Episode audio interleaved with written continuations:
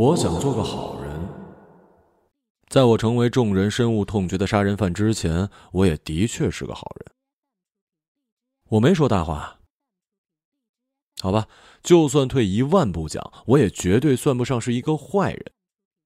从小到大，我都是村里公认的老实人。我没有逃过课，没有偷拿过家里的零钱，没有欺负过同学，更没有虐待过动物。就连面对老师口中的害虫，也没有动过一丝替天行道的念头。可是我却亲手杀了我的儿子。准确点说，并不是我亲手干的；再准确点来说，那是我的干儿子。如果我的干儿子能活到现在，应该也十四五岁了吧？按照他爹妈的遗传，说不定现在正在学校里发展早恋呢。可惜他已经不在人间了。而我只能终日在人间里流窜，一条命毁了两家人。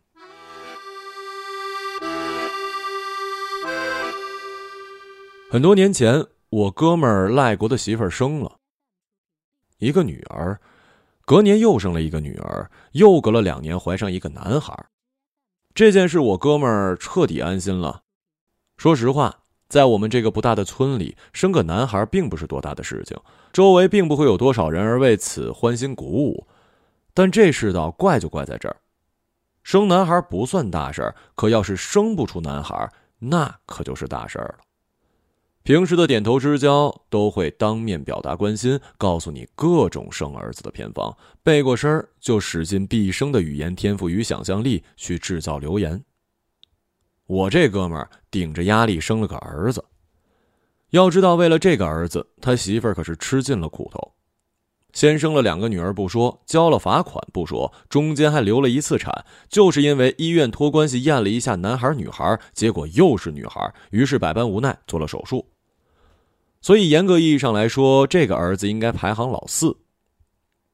老四出生之后，我这哥们儿的一家人不但天天烧香拜佛伺候月子，还跑村外头一个山头去算命。算命先生说了，这孩子命里有劫，得认个干爹，干爹必须属猴，名字里还得有木。赖国第一时间就想到了我。顾杰，咱俩是最好的哥们儿，是不是？这次你一定得帮我。什么？说实话，我当时是懵的。我跟赖国只是同村同校，别说毕业以后了，就是在学校的时候，一个学期也说不上几句话。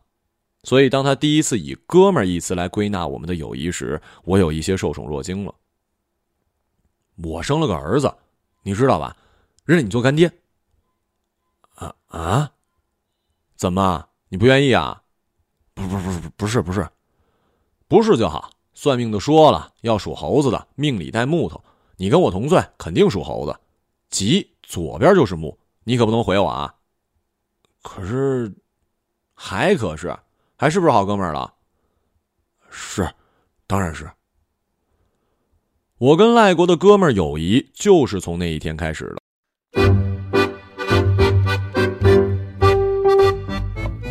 从那天起，我跟他的关系越来越近。他不仅常常把我请到家里喝酒，还给我介绍对象。我跟他的儿子也确实有缘，一见到我他就笑个不停，我也不知道他笑什么。现在看来，可能是觉得我要倒霉了吧。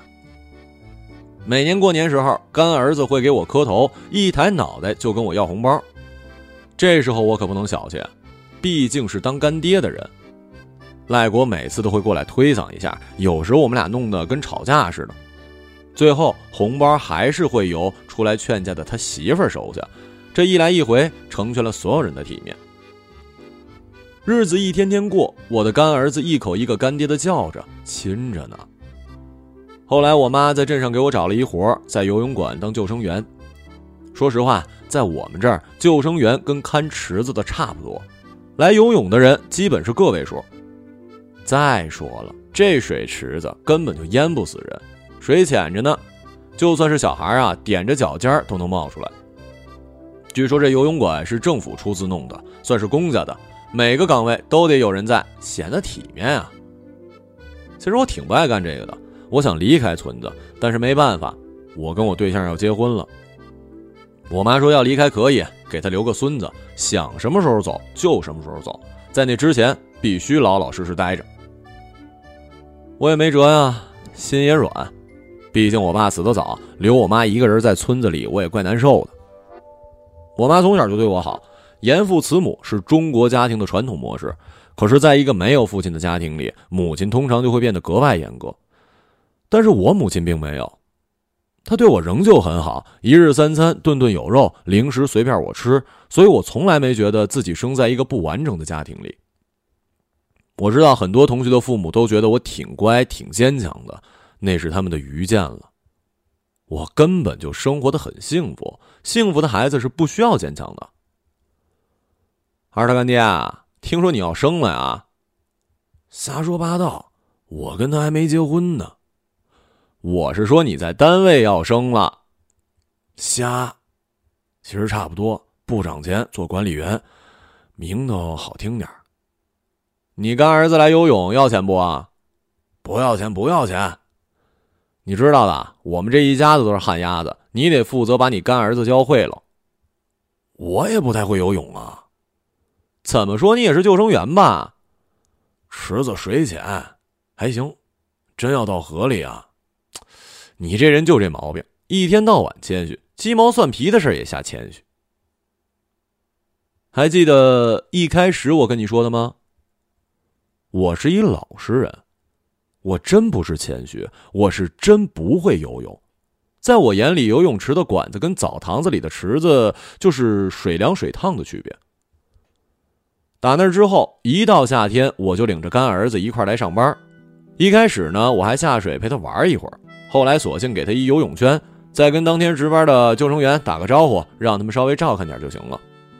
儿童池水更浅，任由他翻江倒海得了。还真别说，没几天他就游得有模有样了，就是不会换气。不过也不要紧，毕竟孩子才三岁，又不想当奥运冠军，也不着急学。可当时我绝对不会想到，这是一个错误的决定。自从我当上管理员，下水的机会自然就少了，每天四处检查安全啊、卫生啊，说白了，跟个小区保安没什么区别。每次经过儿童池呢，干儿子就探出脑袋冲我笑，有时还会含嘴里一口水想喷我。我知道他就是想把我也拖下水去。下班的时候呢，我会顺路把他带回去。其实，在我眼里，他更像是我的弟弟，虎头虎脑跟在我屁股后面。那年冬天我结婚了，婚后一直没孩子，所以离开村子的计划就这么一直搁着。我对象。就是当初赖国媳妇给我介绍的，叫做陈青青，长着一张好媳妇的脸，平常也不爱说话，见生人就脸红。当时我就想着，这辈子应该是尘埃落定了。她是个好女人，我也是一老实人，一起携手走完这一生，看来是注定的事儿了。可是我没想到的是，赖国的命运降临到了我的头上。婚后第二年，我媳妇儿的肚子还没动静，这下连我妈都急了。不管男女啊，总得先怀上一个才行吧。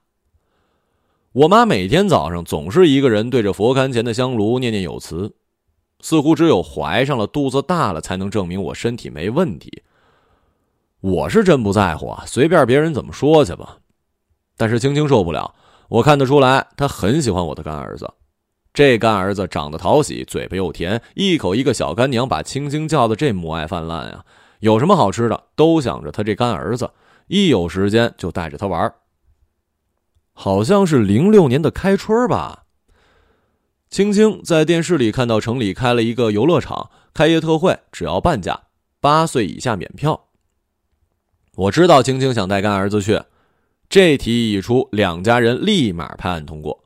赖国的两个闺女，最大的也才八岁，怎么算都划算。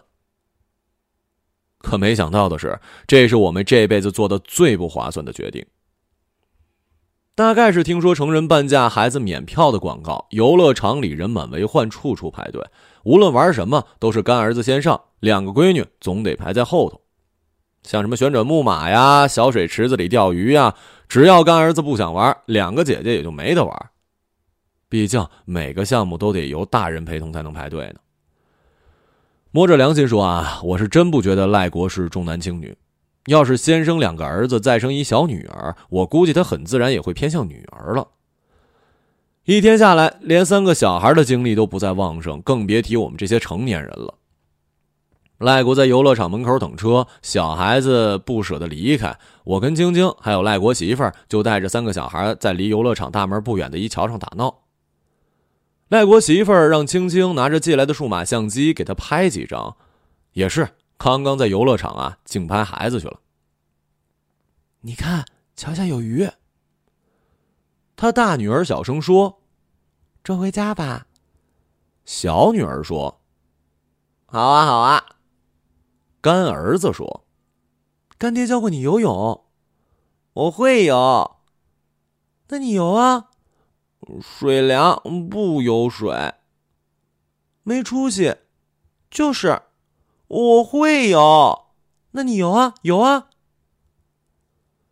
我听见赖国的声音，他在马路边招手，看样子拦到了车。我一转头，扑通一声，孩子就掉进了水里。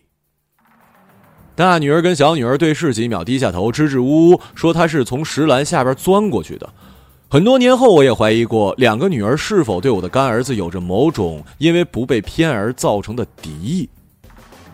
赖国媳妇急了，对着赖国大喊：“儿子，儿子！”青青也慌了，一会儿看我，一会儿看桥下。救人呐！你救救我儿子呀！赖国媳妇冲我喊。我彻底懵了，干儿子在水里连声音也发不出，全是扑通的水声。你跳啊！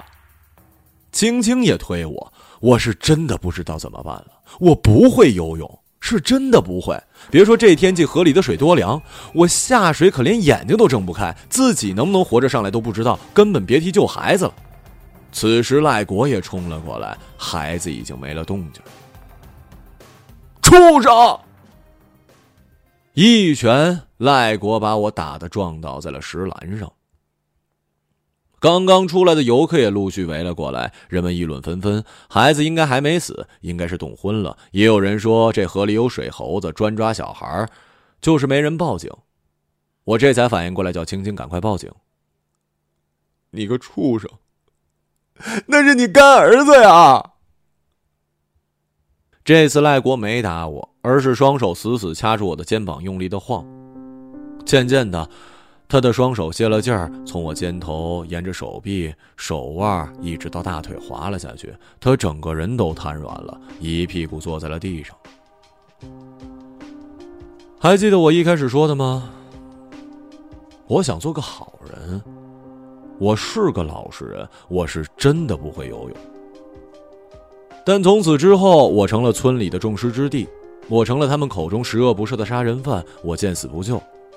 我明明在镇上的游泳馆里当过救生员，却偏偏不肯跳下去把自己的干儿子救上来。我是一魔鬼，我是因为自己生不出儿子，妒忌人家有儿子，才故意要害死他的。谣言就像是癌细胞，一旦发现就会迅速的扩散，就会遍布全身，让人生不如死。谣言就像癌症，不仅吞噬自己，也会拖垮家人。我的母亲在村里也成了众人议论的对象。子不教，父之过，可惜我没爹。这罪名自然而然地落到了我妈的头上，更是应验了我小时候经常听的那句：“没爹的孩子长大了肯定有缺陷。”这女人呐，命太硬，克死自己男人，还克死自己干孙子。寡妇有啥呀！一个女人怎么可能教好孩子啊？没爹的男孩啊，一辈子都懦弱。就是，一大男人连个孩子都不敢去救。估计是成心的吧？为啥呀？自己生不出儿子，见不得别人好呗。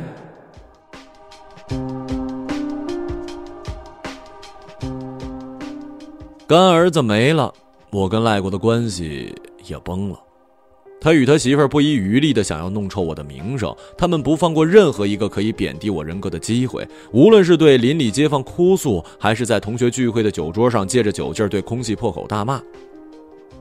我早就不敢参加任何聚会了，过街老鼠好歹还有同类作伴呢，而我呢，彻底一无所有了。游泳馆的工作丢了，据说是赖国他媳妇儿去闹的，青青要跟我离婚。其实我知道，他也是没办法。他不是真觉得我是一坏人，只是怕周遭人闲言碎语。要知道，在同一个村里、同一个镇上，这事儿一旦传开，就跟一万坨沾着浓痰的口香糖粘在了屁股上一样，谁见谁恶心。想甩掉这件事儿，离开我是最好的办法。跟我划清界限，起码干净了一半，起码别人在骂我的时候不会捎带上他和他的家人。不然的话，别人就会问：“哟，这是谁呀？这不就是那杀人犯的婆娘吗？”人迟早会被逼疯的。赖国还去砸了那个算命先生的摊儿。算命先生为了保命，还报了警。这事儿闹到了派出所，不过没人敢管，也没人愿意管。封建迷信本来就是国家打击对象，赖国揍了人家，最后也没赔钱，就这么稀里糊涂的和解了。故事说到这儿，该怎么收场呢？可人生不是故事，根本由不得人来收场。如果可以，我希望把故事从头再讲一遍。我希望能有一个更好的结果。如果我当时跳下去救了，会不会就会有不一样的结果呢？一天夜里，我妈突然推开门，把我从床上叫醒，对我说：“你走吧，离开这儿。我走了，您怎么办啊？妈没事儿，妈这辈子也就这样了，你还年轻啊。”我不走，我要在这儿陪着您。这事怪妈呀！怎么怪您呢？当初赖国要你做孩子干爹，我就该拦着。我其实早就听说了，赖国找算命先生算了孩子的命，命里有劫，要认个干爹来画。是啊，要属猴的，命里得带木。你不属猴。我当年是为了让你早点上学，把你年龄改大了一岁，这事儿怨我。你爹死的早，我又要赚钱，又要顾着你爹留下的那块田，实在没办法，没时间顾你，想把你早点送去上学，想着你早点懂事，帮衬着我，就动了这念头。你属鸡，你那干儿子属狗，鸡犬不宁，鸡犬不宁啊！当时我看你挺乐意当人家干爹，我就没多嘴。其实我知道。你哪儿是想要个干儿子呀？你是缺朋友，你从小就缺朋友，都怪我，我克死了你爹，让你成了没爹的孩子。男孩没爹遭人欺负，交不上朋友，我都知道。这些年苦了你了，你自卑又要强，你就是被打了回家也不肯说，我这个当妈的也不敢问呢。我知道你是个男孩子，自尊心强。我问了，你就算说出来，心里肯定也不好受啊。这不怪您，真的，真不怪您。我是个老实人，我得说实话了。其实，在整个故事里，我还是说了谎。我从小就活在没爹的日子里，其实我早就知道我不属猴了。我记事的早，我记得我妈帮我改年龄这回事儿。为这事儿，我妈请人到家里吃过饭。当时我不知道为什么，但是我就是知道改了年龄就能上学，上学就有朋友。可是上了学日子更难熬，同村的孩子都到镇上上学，男生嘛，一入集体就爱拉帮结伙，我则是个例外。因为派别是由长辈构成的，简单来说吧，就是赖国他爹在镇上的机械铸造厂上班，那么老爹在同一个厂里就成了一个小帮派。有的爹呢进城打工，就自动归纳到另一个小圈子。我没爹，也不敢说自己没爹，自然只能一个人假装什么都不在乎的待在自己座位上。我还撒了一个虚荣的谎。家里根本没什么好吃的，别说零食了，就是吃肉也得等日子。我生日啊，爹的忌日啊，屋子里的腊肉才会被取下来蒸，蒸出的油水拌米饭做面汤，那已经是很美味的东西了。我妈对我很好这是真的。她竭尽所能的要对我好我心里都明白。我一直含着心酸与愧疚的细细的体会着她对我的爱。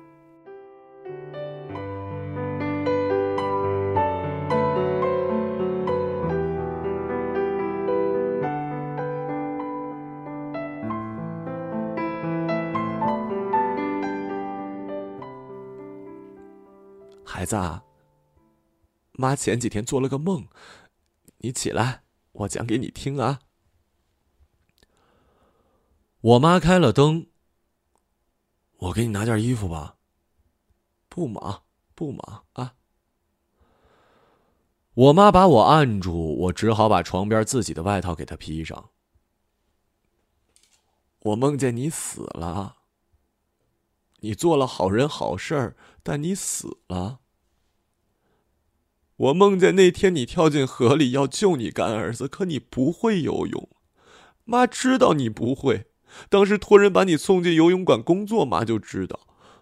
不过妈想游泳池淹不死人，不打紧呢。瞧我这说哪儿去了？我救人，我死了。对，对对对。我梦见你干儿子掉水里了，你二话不说就跳下去，结果干儿子没救上来，你也淹死了。你猜结果怎么着？我成烈士了呗。没的你。结果还是一样，村里人说风凉话，说你狗熊逞英雄，说你胆儿比本事大，赖国一家骂你骂的更凶。说你是个骗子，明明是救生员还不会游泳。说你没教会他们儿子游泳不说，自己还不会，死了也是活该。孩子呀，这都是命。不怨你，你也别怨别人。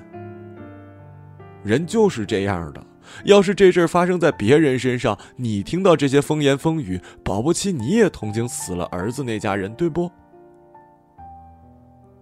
您还梦见什么了？我梦见佛祖了。佛祖说呀：“救人一命胜造七级浮屠。”那我得下地狱了。可佛祖没说救人一命，也可能会一命呜呼啊。妈，你说什么呢？妈想告诉你。你没做错什么，你当时要是一时冲动跳下去了，妈就连个送终的人都没了。退一步说，就算你确实是当时怂了、脚软了、不敢了，那又怎么样呢？赖国不也没跳下去，他媳妇儿不也没跳吗？赖国不会游水啊，你会吗？你也不会呀。听妈一句劝。离开这村子，外面世界大，谁也不认识谁，日子舒坦了。你是个男人，就要理直气壮的活着。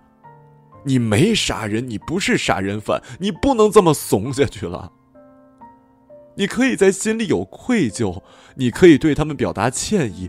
这骂名你可以忍，但是这罪名你不能认呐！你不能认这个命，认了你就完了。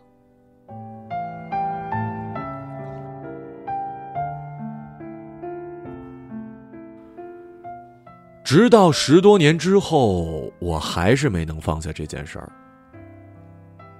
说实话，谁能放下呢？无论如何，那都是一条活生生的生命。就算不是我的干儿子，亲眼看着一个孩子死在自己的面前，一样会噩梦缠身吧。我常常怀疑，一件好事也许能拯救一个坏人，可是，一件坏事似乎足以毁了一个好人。但如果再给我一个机会，我不会再考虑好与坏的区别，我更愿意跟随我的本能。即使是在悬崖边上，我也愿意伸出一只手。我知道我可以。但如果是在深不见底的水里，我不敢。我知道那不是我空有决心就能挽回的局面。那夜好长啊。我和我妈都没睡，一大清早我就走了。我心里想着，就半年，半年时间我就回来把我妈也接过去。但是外面的日子并不好混呐，一拖就是第二年冬天。我正为买回家的火车票发愁，我妈打了电话：“妈来了，你住哪儿呢？”妈妈。亲爱的妈妈，妈妈，亲爱的妈妈，多想分给你一些我的力量，我多想给你一颗轻松的心脏，妈妈，妈妈，走的时候一定叫醒我。妈妈，如果你，一个朗读者，马晓成。